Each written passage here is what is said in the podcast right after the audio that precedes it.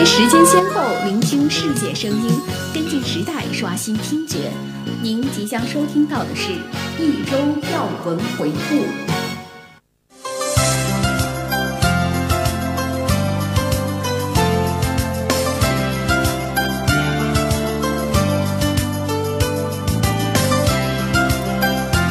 大家好，欢迎收听今天的热点追踪，我是主播周乔，我是主播江林。下面让我们来关注一下国内方面的消息。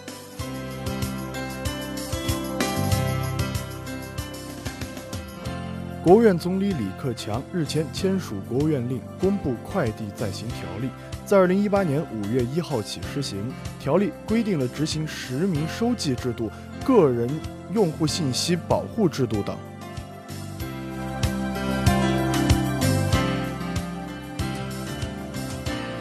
应中共中央总书记、国家主席习近平邀请，朝鲜劳动党委员长、国务委员会委员长金正恩于三月二十五号至二十八号对我国进行非正式访问。访问期间，习近平在人民大会堂同金正恩举行会谈。习近平总书记和夫人彭丽媛为金正恩委员长和夫人李雪主举行欢迎宴会，并共同观看文艺演出。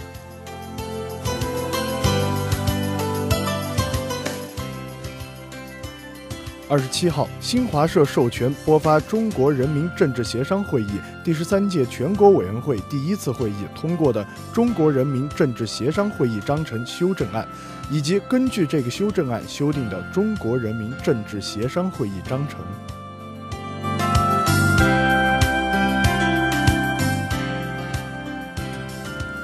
共中央总书记、国家主席、中央军委主席、中央全面深化改革委员会主任习近平，二十八号下午主持召开中央全面深化改革委员会第一次会议，并发表重要讲话。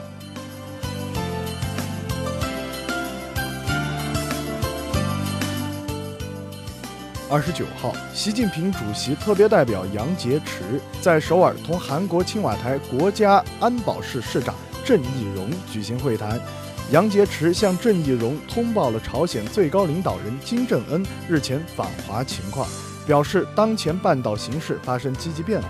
国际社会要努力延续并巩固这一势头。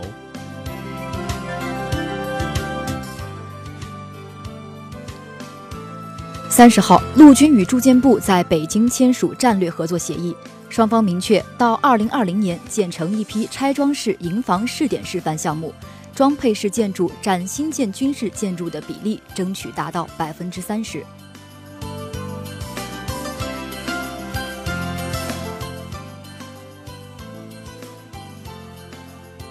据中国航天员中心消息，目前航天员已全面开展空间站任务训练，包括航天驾驶员、工程师和载荷专家的第三批航天员选拔工作也已经准备就绪。未来，他们将担负长期在驻。在轨驻留、空间站在轨组装等科学实验项目。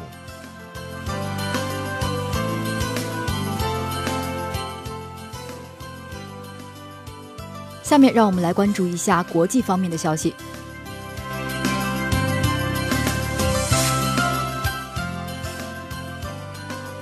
二十六号，以色列总理内塔尼亚胡在耶路撒冷总理府邸。就其涉嫌卷入贝泽克电信公司腐败案，再次接受警方问询。内塔尼亚胡涉嫌调整政策后，为后者带来数亿美元的收入。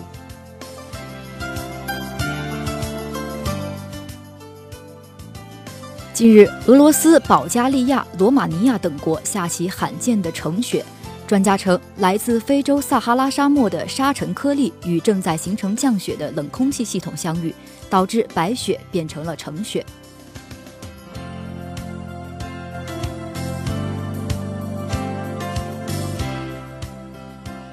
据印度媒体报道，自四月一号开始，一张门票只能参观泰姬陵三个小时，超时的游客必须支付额外的费用。该时间限制对所有游客适用。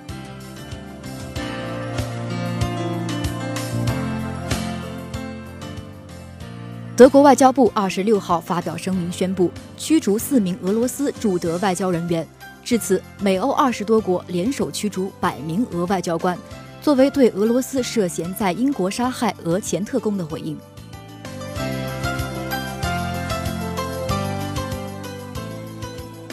当地时间二十七号俄罗斯总统普京前往克迈罗沃州发生火灾事故的购物中心视察。普京表示，政府将彻底调查火灾原因，承诺将严惩事故责任人。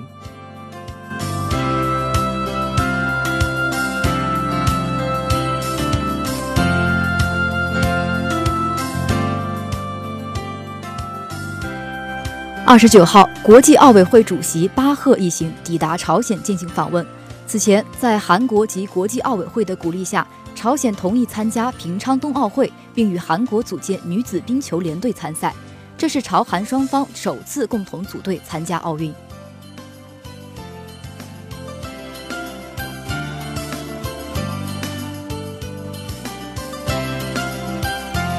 下面让我们来关注一下社会方面的消息。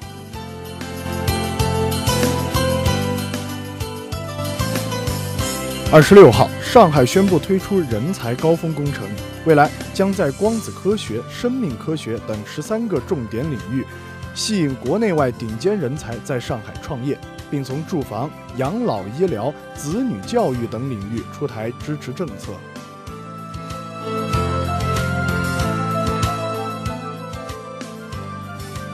二十七号十六点五十二分，山东枣庄一废旧厂房在焊接施工中。发生爆炸，造成六人死亡、四人受伤，伤者正在医院全力救治，事故原因正在调查中。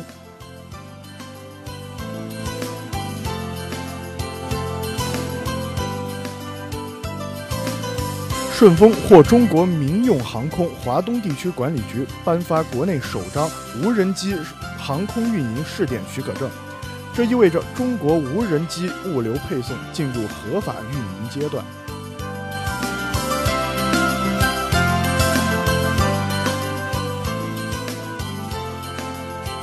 杭州市住房保障和房产管理局官方微博发布，杭州市将采取商品住房销售公开摇号全程公证制度，具体办法将于近期发布。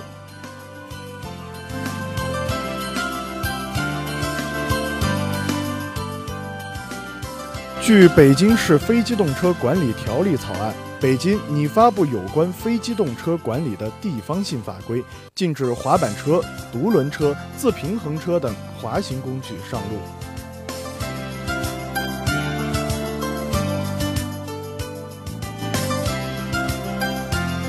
中国铁路总公司日前消息，自四月二十八号起至年底，铁路部门将对广州至珠海、海南环岛。郑州至开封等二十八条城际铁路部分动车车票价实行折扣优惠，最大折扣幅度为百分之二十。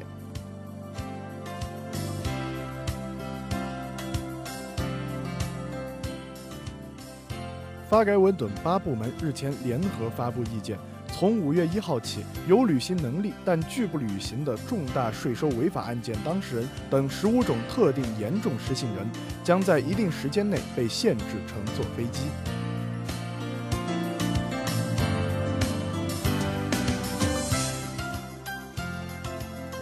广深港高速铁路公司消息，四月一号起，广深港高铁香港段开始试运行。试运行期间，铁路部门每日将安排多趟高速动车组往返于广州南、深圳北、福田站和西九龙站间。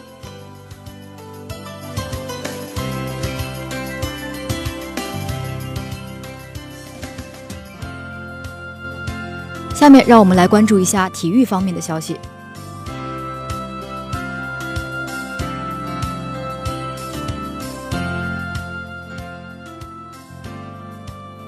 NBA 官方公布最新球队实力榜，拿到赛季第六十胜的休斯顿火箭队继续排名首位，多伦多猛龙队和金州勇士队位列二三位。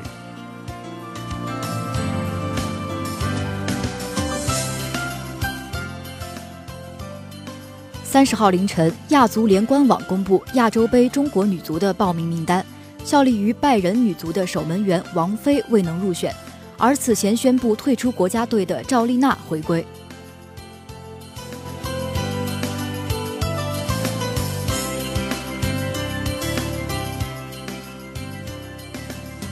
三十一号，二零一七到二零一八赛季中国女子排球超级联赛总决赛第六场较量在上海结束，大比分两度领先的上海光明优培与天津渤海银行鏖战五局后二比三惜败，总比分被扳成三平，决赛拖入抢七大战。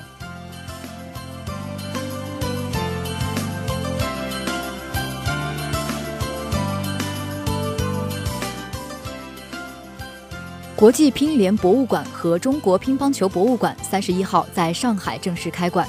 这是第一个引入中国的国际级体育类专业博物馆，也是第一个异地建设发展的国际体育组织所属博物馆。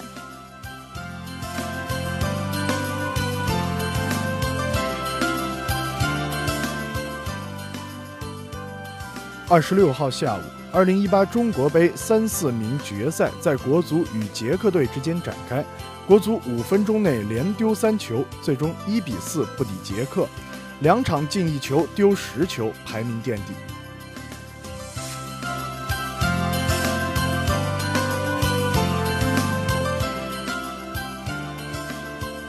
据媒体报道，皇马在今夏将进行重建计划，重建的程度将由本赛季的欧冠成绩决定。据悉。球队打算引进一名边卫、一名中场、一名边锋以及一名中锋，卖掉两名至三名重要球员。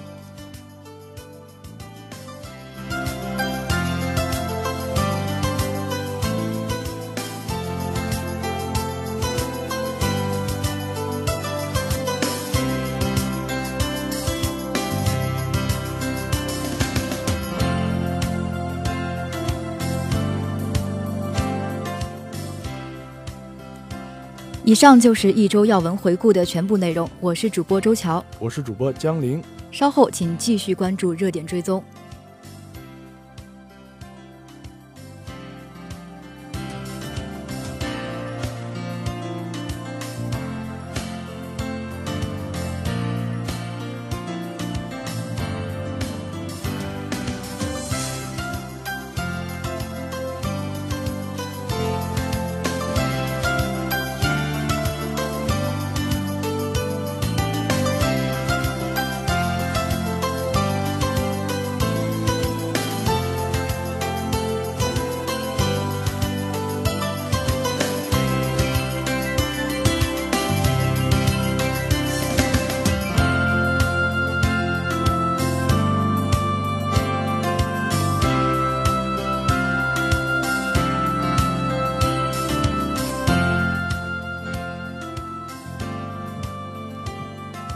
欢迎回来，这里是热点追踪，我是主播周乔，我是主播江林。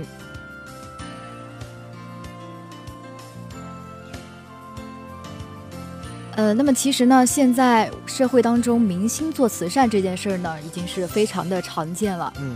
呃，最近呢，就有一个新闻说到是杨幂的诈捐门事件。呃，对。这个事儿呢，呃，确实如此。两年多前，杨幂在电影路也。在电影路演现场承诺要给成都特校学生捐赠盲杖和打字机，然后呢是至今毫无进展。连日以来呢，杨幂涉嫌诈捐引发关注。三月二十七号，杨幂工作室回应称，正在与物资生产厂家沟通，会立刻付款购买。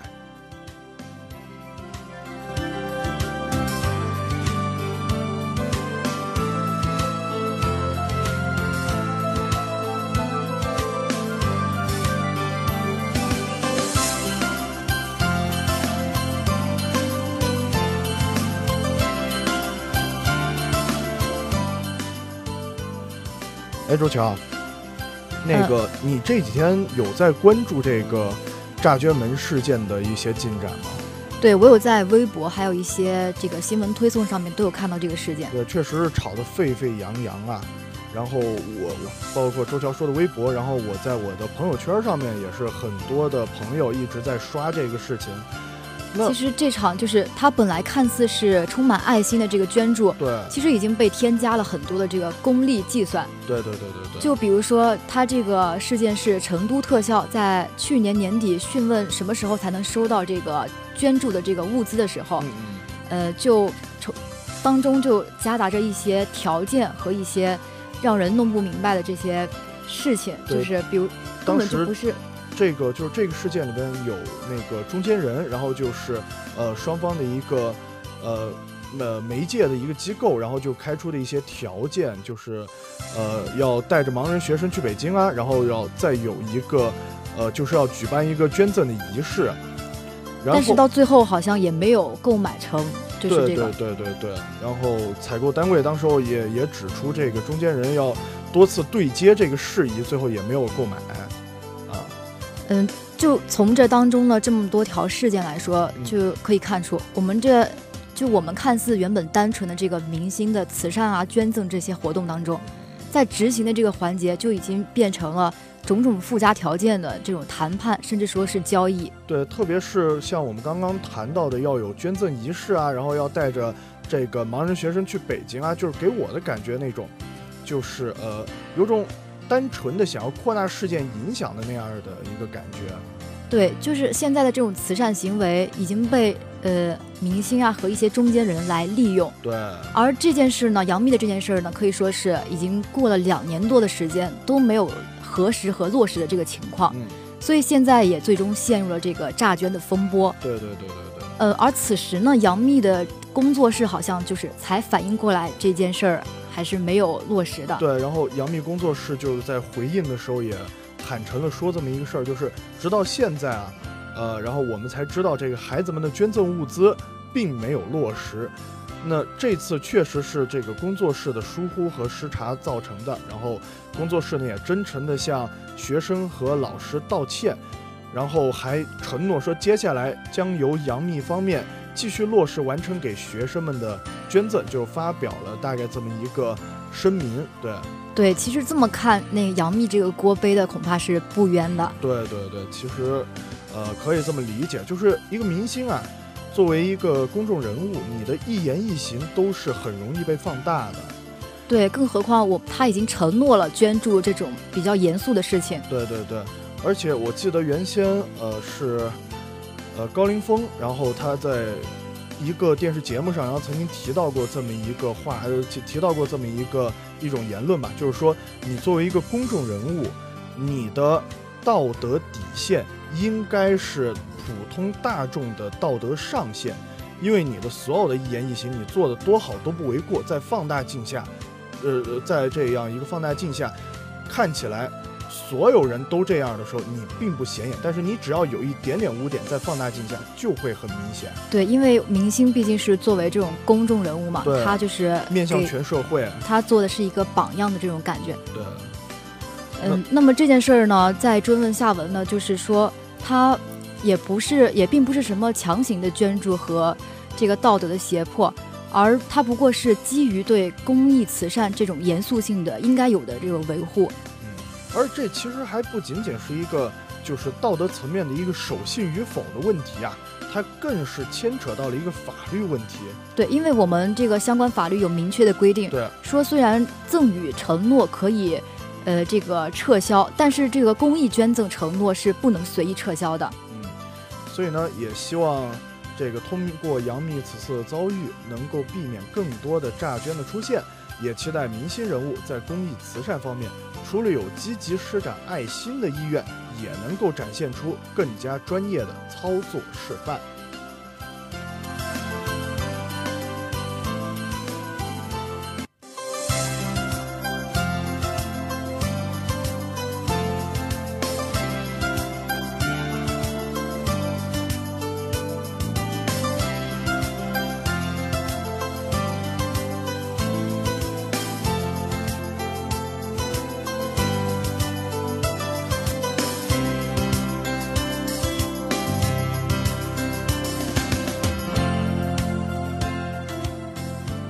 周乔啊，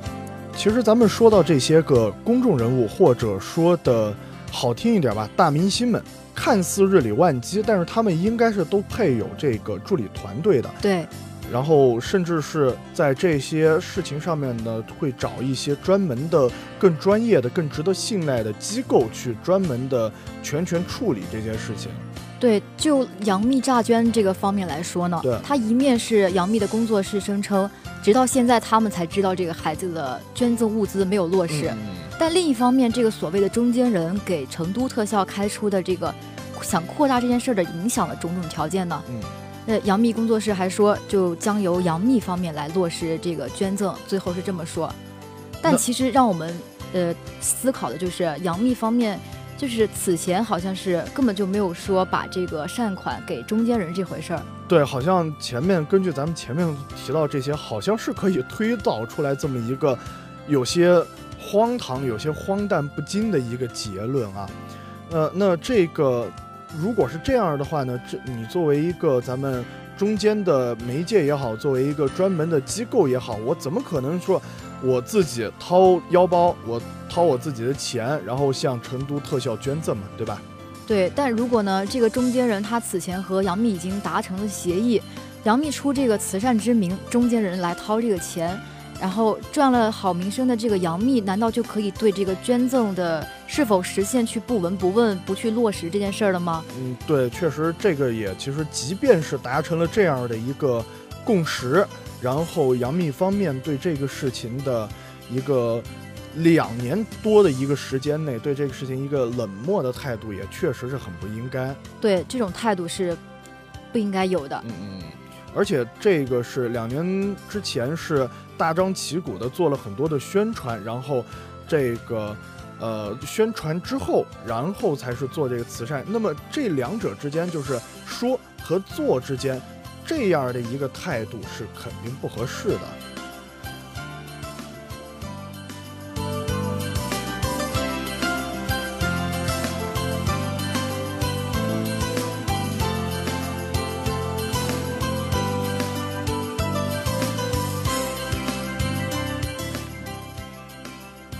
说到这个明星诈捐也好啊，然后各种的慈善，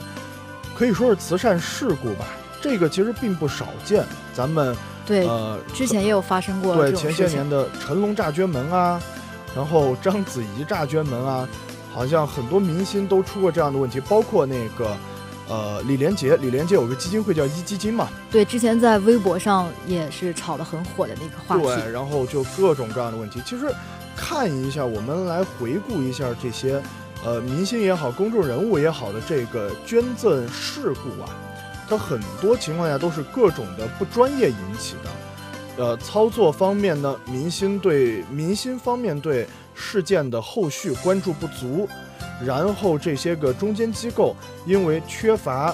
或者说缺乏专业的呃手段、专业的手法、专业的这个做法，或者说是缺乏责任感，然后对于这个事件的后续处理不到位。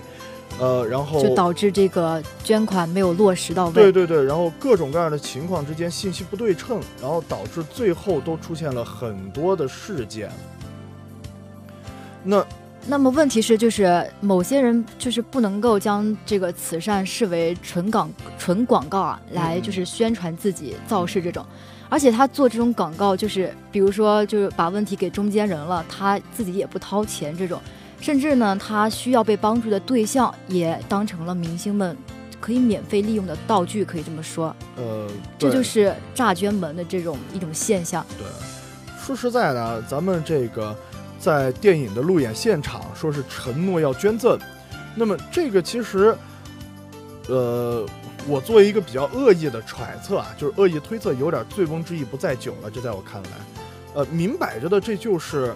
呃，宣传炒作为电影造势，当然虽然这么说有一点不负责任，但是在我看来确实有。对，但他确实就是没有把这件事情去落实，只是说出了这个。对对对。嗯，那所以我们觉得这个诈捐者他就是最令人不齿的地方，就是说他只是给一个空的这种承诺，然而不去落实。其实没有人逼着这些明星做慈善，然后既然呢你这个话说出来了，你说出来要去做了，就不要。玩那么多这种就是疏忽失察嘛，这种的，所以我想说的就是这些明星们应该，嗯，不要少一些这种套路，来多一些真诚给我们这些。对。然后其实咱们说到这个慈善啊，我们的慈善其实并不要求洁癖，就是说你一定要呃保有着一颗纯粹的公益的，然后博爱的这颗心去做这个事情。其实我们并不要求。但是咱们，呃，做慈善，人嘛，总想要做好事，要留点名气嘛。呃，做为了这个做好事呢，做慈善，我觉得我们还是可以理解的。但是就是像周桥所说的，咱们不能把慈善作为一个赚取单纯的为了赚取名气而做的一个纯粹的广告项目。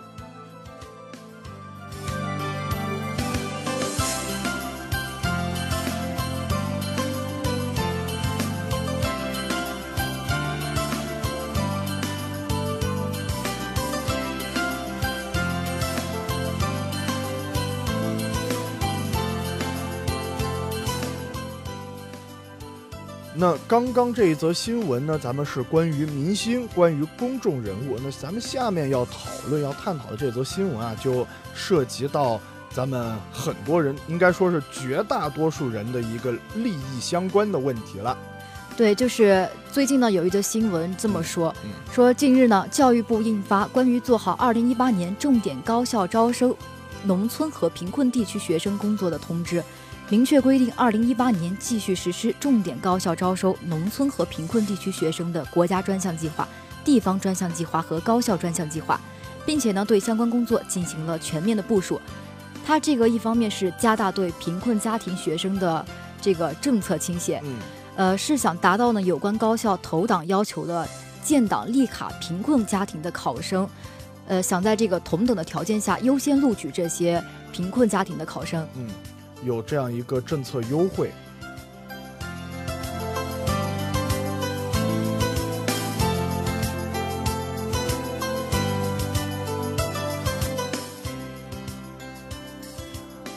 那关于这个政策啊，其实有网上有很多人说，就是关于这个，呃，所有的。贫困家庭的孩子啊，可以得到更好的教育机会，但是呢，也有很多网友指出这项政策不公平，就是这样对普通家庭的孩子不公平啊，然后会出现争当贫困户这样的社会事件，啊，然后这样的网呃这样的喊叫声呢，在网络上也确实是此起彼伏的。对，但其实我觉得这些反对者啊，他们就是和这些寒门的学生谈公平的这种样子，可以说是真的很。就很自私、很无知啊！因为“公平”这个词怎么说呢？就是没有人可以去完全的去解释它这个社会到底是公平还是不公平。呃，所以呢，对于这个共性采取统一的标准，就是说对个性差别对待。那么我们这个贫困生就可以说是这个当中的特性。对，然后我看过一则漫画，说的就是解释什么叫做平等，什么叫做公平。什么叫平等呢？就是说，呃，有三个人，这三个人的高矮不同，然后这三个人都想越过一道墙去看墙里边的风景。那么，什么叫做平等呢？就是给这三个人三个同样高的箱子，然后高的那个人本来就看得见，他垫了个箱子，他更好看了。对，可以说他们这个起点本来就不一样。对，然后中等的那个人垫了这样一个箱子以后呢，他看不见的结果他看见了，稍微可以看得见一点了。那对于那个。比较矮的那个人呢，他垫了这么一个箱子之后，他依旧看不见，这个叫做平等。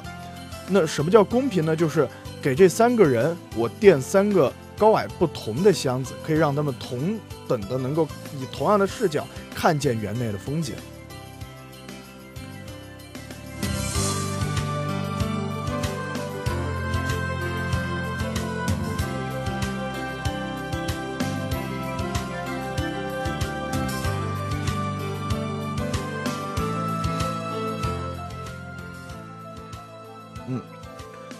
所以，咱们从这个教育的公平性上来看啊，贫困家庭他接受的教育资源，他能够享受到的教育水平，一直是比富裕家庭更差的。所以在贫困地区能够考上同等的分数，贫困生一定是要付出更多的努力的。对，因为我们人人都知道，这个有一句话叫做“知识改变命运”嘛。同意，同意。贫困生是更期待知识改变命运的，因为他们。就知道高考对我们每个人来说都是一个转折点嘛。对，高考呢已经是他们人生当中算是最公平的竞争了，可能是他们能接触到最公平的竞争。对，但他们这个追求知识的路途呢，可以说是比我们这些常人都更坎坷的。嗯嗯嗯。呃，如果忽视，如果我们大众在忽视这种地区差异和这个比较差的这种教育起点，来谈这种所谓的公平。那么本身来看就是一件不公平的事情。大家站的本来就不在一样高，然后你要告诉大家说，他要垫那个箱子，我也要垫这个箱子，确实本身就是不公平的事情。那么所以呢，就，呃，我们觉得呢，就不要再喊不公平了。教育部加大对贫困生的政治倾斜，让贫困学生在同等条件下能够优先被录取，这件事情本身就是公平的。对，那么就是在同等的条件下优先录取，那这个同等条件是什么样的条件呢？就是举个例子说吧，在高考当中呢，应该说是指这个分数相同。对对对。那么如果在招收名额的这种名额有限的情况下呢，如果几个人的分数都相同。那么无论录取谁，对同样分数的这个录取没有录取的人都是很大的这个遗憾和不满。呃，但是也要指出，呃，思维正常的人大家都知道，不同的这个家庭条件和生活环境，包括教育水平，他能考出什么样的分数，那个背后的付出是肯定是不一样的。对，他这个分数的含金量，那么也就会有差别。对。所以呢，在这样的一个前提条件之下，同等条件优先录取贫困家庭考生，这个何尝不是对起跑线差距的一种制度性平衡呢？对吧？对，从更大的这个视角着眼，这个呃，缩小我们地区之间的这种发展的水平差距，就更可以说是减少人群当中的这种贫富差异和这个教育的起点，呃，肯定离不开我们国家和政府的一些鼓励扶持这种倾斜的措施。嗯。那或者说呢，我们很难去改变人性当中自私的一面吧。但是呢，制度的制定者、社会的管理者一定明白，制度本身就是为了促进和实现相对的公平，必须克服各种期盼，让公平的阳光更多的普照，是共同享有人生出彩的机会落实到实处。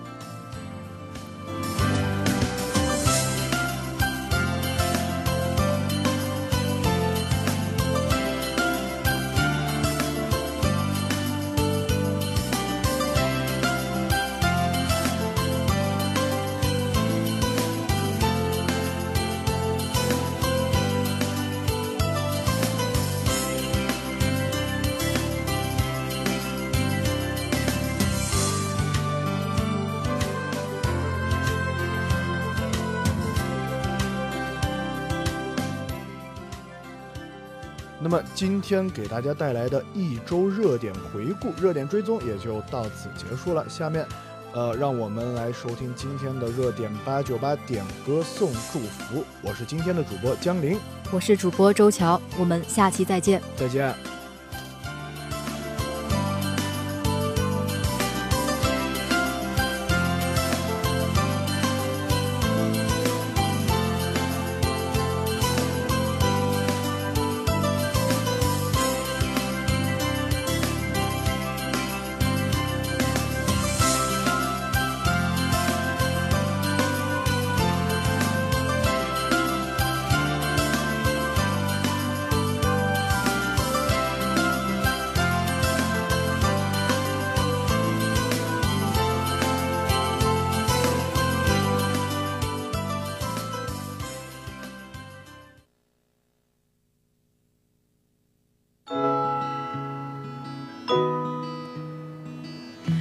大七色广播提醒您，稍后您将收听到的是热点八九八。